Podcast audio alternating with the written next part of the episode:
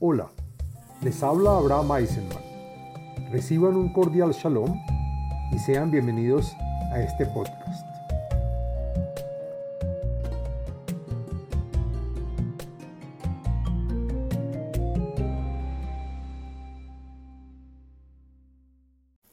Shalom Aleichem.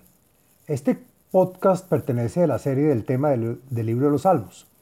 En este podcast del contenido de los salmos hablaremos del salmo número 58, el cual trae beneficios y es recomendable, entre otros, para ayudar sobre asuntos de justicia, para revertir maldiciones, para evitar ataques de perros rabiosos, para escapar de la fuerza del encantamiento y otros más. El Salmo 58 contiene 12 versos y pertenece al segundo libro de los Salmos, al día de la semana martes y al día con fecha 10 del mes. El podcast está dividido en cinco partes. El contenido del Salmo, la segulota y beneficios del Salmo, la meditación del Salmo, la explicación de cada verso de este y la parte cabalista de un verso del Salmo basado en los escritos del Arizal. Bueno, hablemos de qué se trata el Salmo número 58.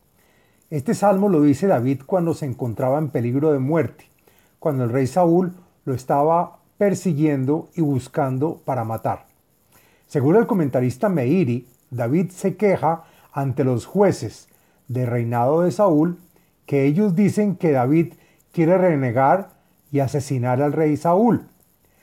Asimismo, y según Rashi, dice que es claro para los jueces, es que Saúl persigue a David en vano, pues cuando David se encontraba en la cueva, Saúl no entró a matarlo y lo dejó que se refugiara ahí. Después de esto, los jueces dijeron a David que era un héroe. Entre ellos estaba Abner, pues para no matarlo dijo que David era un justo. Pues argumentaron que muy fácilmente hubieran podido sacarlo de la cueva, cortarlo en pedazos y comérselo al fuego. El Salmo aclara cómo fue que David lamenta por los hechos de Abner y el resto de sus enemigos, los que decían le a Saúl que enjuiciara y persiguiera a David. Según el comentarista Malvin, fue entonces cuando David dice este cántico contra esos hombres mentirosos que las usaron a Saúl a perseguirlo para matarlo. Bueno, ahora hablemos de la segulot o beneficios del Salmo número 58. Encontré la siguiente segulot o beneficios para los cuales se puede adoptar y están relacionadas a este salmo. La primera es para evitar ataques de perros rabiosos o peligrosos también para ayudar sobre asuntos de justicia.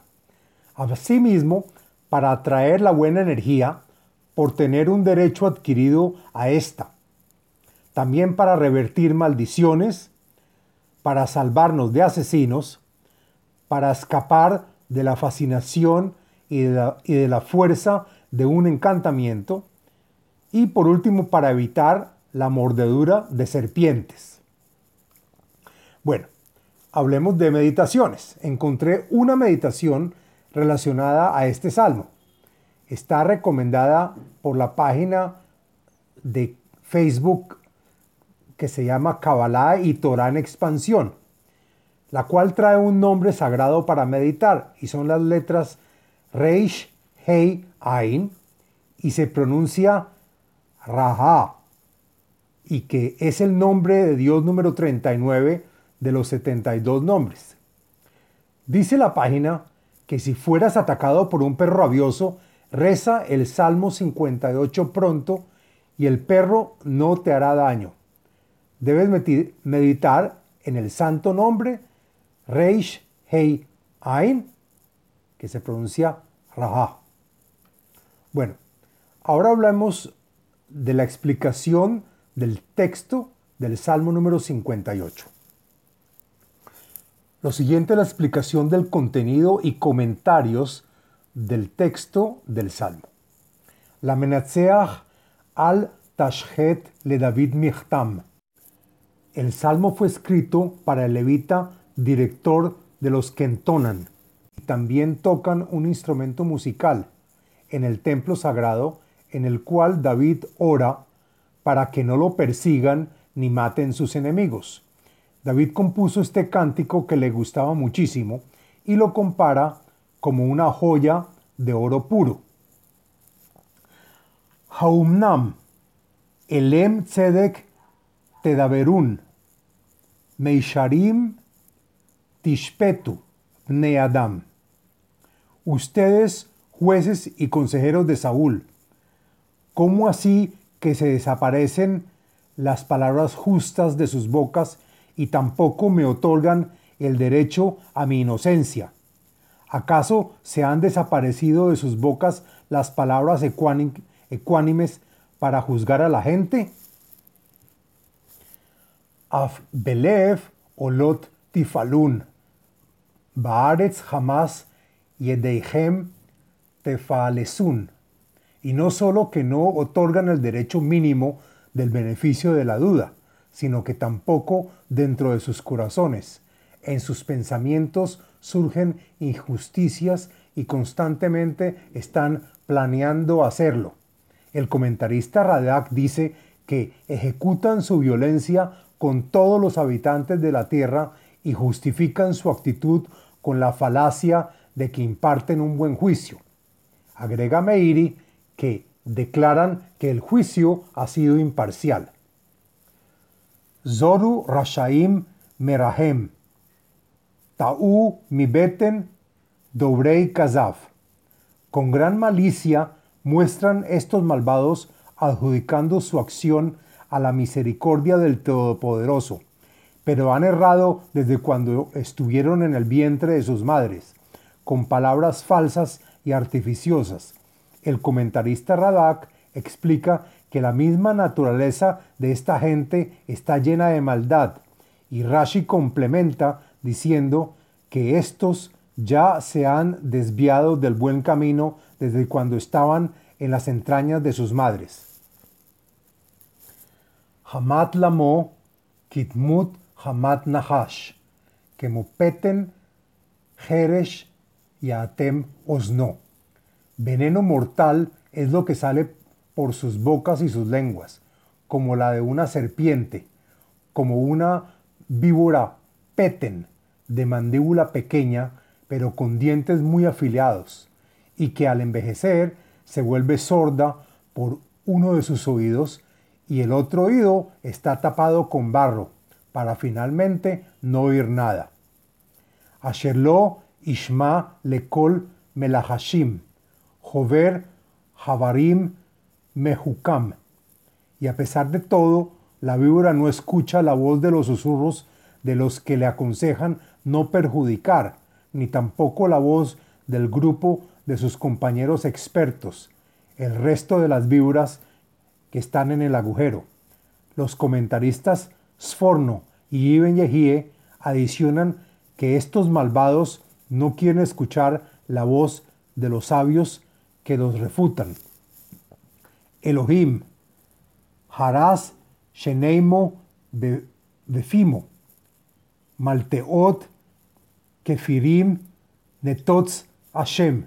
Y por lo tanto, le pido a Elohim que arruines y tumbes los dientes que están dentro de sus bocas.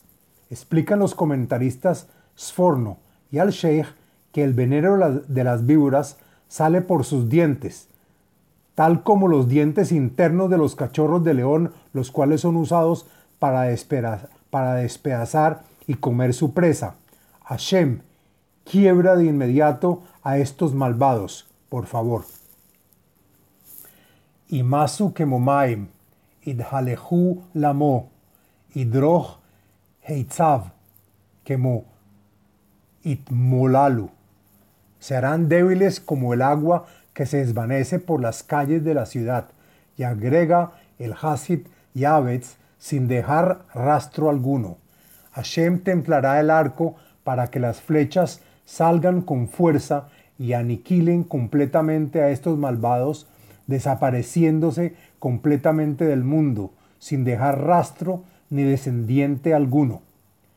Que Moshablul, Temes y Ahaloch, Nefel, Eshet, Balhazú, Shamesh, como un caracol que va sacando la baba en momentos que se desliza sobre las piedras, o como el agua que sale de la mujer antes de parir, y que ambos nunca han visto la luz del sol, asimismo tal como los perversos que nunca verán la luz eterna.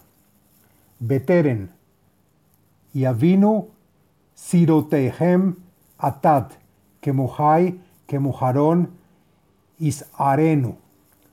No solo que Hashem podrá realizarlo, sino que antes que las pequeñas espinas blandas puedan convertirse en espinas duras y afiladas, puede surgir por el enojo de un hombre sano y fuerte, y asimismo podrán ser seleccionados para ser arrancadas por Hashem cuando ya estén endurecidas. Ismach tzadik ki hazana kam, paamaf irhatz bedam harasha. El comentarista Radá comienza explicando que cuando Hashem esté enfurecido, el justo estará feliz al ver que por su derecho Hashem hace su venganza en los odiosos, y los pies de los justos se lavarán con la sangre de los villanos vertida sobre la tierra. Latzadik, Yesh Elohim, Shoftim Baaretz. Y todo hombre dirá entonces que sí hay fruto, es decir, hay remuneración al justo por creer en Hashem y ver la venganza realizada y ver que Elohim es el juez que le paga a los malvados en la tierra y en este mundo por sus fechorías, pues la principal alegría del justo es ver que Hashem es el supervisor de todo el universo. Hasta aquí la explicación del Salmo número 58. Bueno, ahora hagamos la explicación cabalista de un verso del Salmo número 58. Lo siguiente es la explicación del verso número 2 del Salmo 58 del Arizal en Shara Psukim, escritos por el cabalista Rav Haim Vital. El verso 2 dice así: Haumnam elem tzedek tedaberun, meisharim tishpetu Neadam. Explica el cabalista que la segunda palabra del verso, Elem, está compuesta por las letras Aleph, Lamed, Mem. Pero cuando sacamos sus letras iniciales, quedan Lef, Med y Em, y estas tienen un valor en geometría igual a la palabra Tzedek, que quiere decir justicia.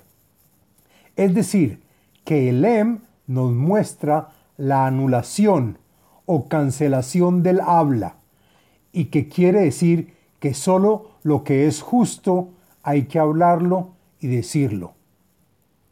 Fin del podcast del Salmo número 58. Les habló Abraham Eisenman, autor del libro El ADN espiritual, método de iluminación espiritual. Sitio web abrahameisenman.com